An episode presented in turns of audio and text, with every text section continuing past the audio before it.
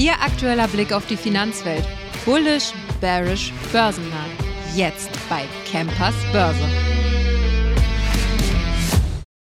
Herzlich willkommen zu einer neuen Episode Campers Börse. Schön, dass Sie wieder eingeschaltet haben. Ja, wir sprechen heute ganz kurz über Tesla, halten den Podcast heute etwas kürzer, denn heute im Interview habe ich einen ganz besonderen Gast. Professor Dudenhöfer ist dabei. Wir sprechen nämlich über die Streichung des Umweltbonus bei E-Fahrzeugen. Vorher gibt es aber noch etwas Neues bei Tesla und eine kleine Einschätzung, die ich natürlich nicht vorenthalten will. Ja, die Aktie von Tesla ist im Jahr 2023 rund 100 Prozent geklettert. Wir haben uns verdoppelt. Viele, viele Analysten gehen davon aus, dass das Papier des Elektroautobauers eine gute Entwicklung vorsetzen wird. Manche sagen aber, hm, ja, naja, sind da ein bisschen pessimistischer. Beispielsweise RBC-Analyst Tom Narayan bleibt aber für die Tesla-Aktie weiterhin optimistisch. Der Experte sieht das Papier erst bei 300 Dollar als fair bewertet an, stehen aktuell bei 252 Dollar. Die gesunkenen Erwartungen unter anderem für die Absatzzahlen des Elektrobauers 2024 scheinen nun mit weniger Risiko behaftet, schreibt er in seinem Ausblick. Dann muss man aber sagen, beispielsweise der Analyst der, von Barclays, Dan Levy, er ist davon überzeugt, dass Tesla vor vielen kurzfristigen Herausforderungen, beispielsweise auch bei den Fundamentaldaten steht. Er sagt, insgesamt sehen wir Tesla zwar weiterhin als langfristigen Gewinner in der globalen EV-Umstellung, glauben aber dennoch, dass das Unternehmen mit relativen Herausforderungen bei den kurzfristigen Fundamentaldaten konfrontiert ist. Sein Kursziel lautet 260. Das sind zwei ordentliche oder ein ordentlicher Unterschied. Einmal 300 Dollar, einmal 260 Dollar. Die Auslieferungs- und Umsatzschätzungen von Tesla werden in den Jahren 2024 und 2025 erheblich sinken, sagt er. Also ich persönlich sehe Tesla definitiv gewappnet für 2024. 2025 wird man dann sehen, wie sich das nächste Jahr entwickelt.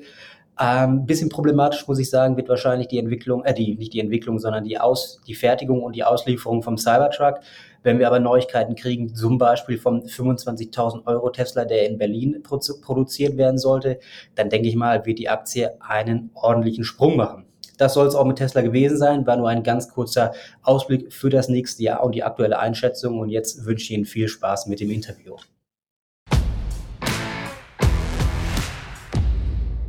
Ja, ich hatte es ja heute schon angekündigt am Anfang. Ich habe heute einen ganz besonderen Gast und zwar den Automobilpapst Deutschlands, Professor Ferdinand Dudenhöfer, Experte für Automobilwirtschaft. Schön, dass Sie heute bei mir sind.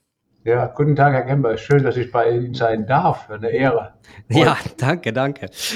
Ähm, Herr Dudenhöfer, die Förderung ist weg. Da hatte der gute Herr Habeck oder das Wirtschaftsministerium hat sich mal eben gedacht, wir streichen die mal eben. Wie würden Sie das Handeln der Bundesregierung, speziell von Wirtschaftsminister Habeck, dazu beschreiben? Chaotisch chaotisch im größten Ausmaß. Und nicht nur bei dieser Sache, sondern bei vielen anderen Dingen, die er gemacht hat. Einfach Nacht- und Nebelaktionen, wo keine Strategie dahinter liegt, wo man aktionistisch durch die Gegend fährt und viel, viel Schaden anrichtet, langfristigen Schaden, egal ob es beim Heizungsgesetz ist, egal ob es jetzt bei der äh, Prämie ist, bei der Förderprämie, egal ob es daran ist, dass man plötzlich wie ein verrückter Flüssiggasterminals aufbaut, die kein Mensch braucht und damit die Atomkraftwerke abschaltet. Also Chaos hoch drei. Ja, so, äh, da würde ich Ihnen fast zustimmen, muss ich sagen. Ähm, die Anschaffung eines Elektroautos ist sehr teuer. Wir wissen es, der Umweltbonus sollte eigentlich helfen. Ähm, die Regierung hat sich jetzt, wie gesagt, schnell dafür entschieden, dass dieser wegfällt. Was glauben Sie, mit welchen Auswirkungen wir nun oder die Kunden der Elektroautos nun rechnen müssen? Das Elektroauto geht in Deutschland ein wie eine Prime. Schauen Sie, das wird das Gleiche passieren, was bei Plug-in-Hybriden passiert ist. Das hat der ja auch kaputt gemacht. Äh, die Plug-in-Hybride sind zurückgefahren und das Gleiche passiert uns jetzt mit dem Elektroauto.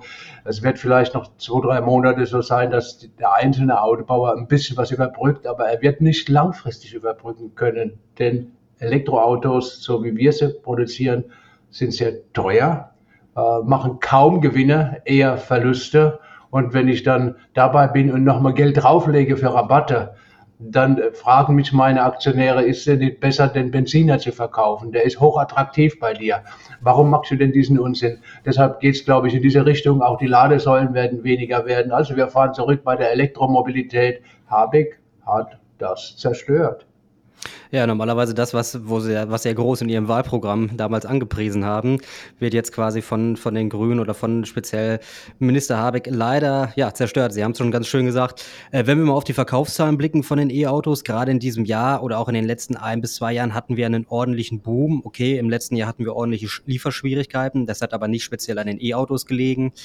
Ähm, glauben Sie, dass wir nun was den deutschen Markt angeht, durch die Förderung eine Abschwächung oder auch eine stärke Stornierung bei den Aufträgen sehen?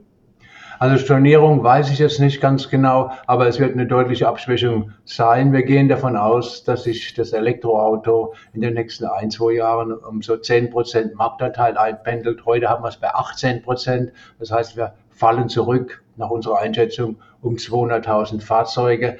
Äh, damit ist auch äh, das Thema Elektroauto in der Öffentlichkeit so, dass es eher verbrannt wird, dass es eher so sein wird, dass der eine oder andere sagt, naja, kommt es tatsächlich, jetzt haben wir wieder ein Zurückdrehen, soll ich da zusätzlich 10.000 Euro hinlegen, nur um mir so ein Ding zu kaufen oder bin ich beim Verbrenner besser unterwegs? Das wird der Fall sein. Wie gesagt, es wird eingehen wie eine Primel, so wie wir es bei den Plug-in-Hybriden gesehen haben. Auch da hat der Habeck aus Jux und Dollerei einfach mal die Prämie weggestrichen und dann sind die Autos, die Nachfrage nach den Autos zusammengebrochen.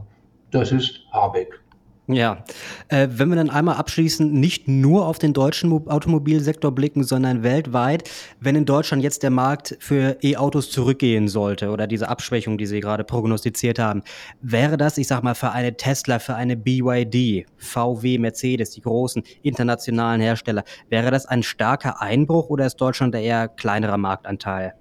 Nein, für die BYDs und die Teslas ist es eher eine Chance. Äh, denn wir schauen ja auf den Wettbewerb und der Wettbewerb heißt die Kostenpositionen der einzelnen Autobauer, zum Beispiel des VW-Konzerns. Äh, China ist ein Markt, der wird um 2025 über sieben Millionen Elektroautos liegen. Das heißt, BYD baut seine Scale Economies, seine großen Kostenvorteile aus. Das Gleiche passiert mit Tesla.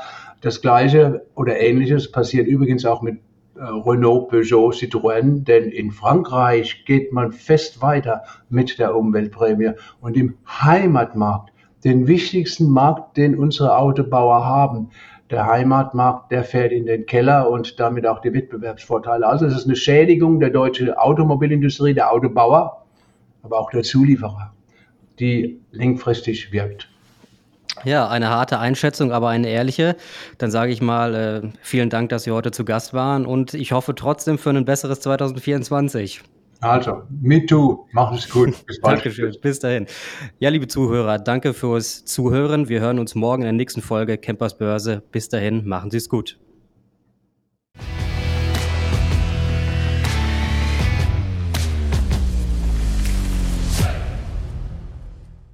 Die im Podcast besprochenen Aktien und Fonds stellen keine spezifischen Kauf- oder Anlageempfehlungen dar. Die Moderatoren oder der Verlag haften nicht für etwaige Verluste, die aufgrund der Umsetzung der Gedanken oder Ideen entstehen.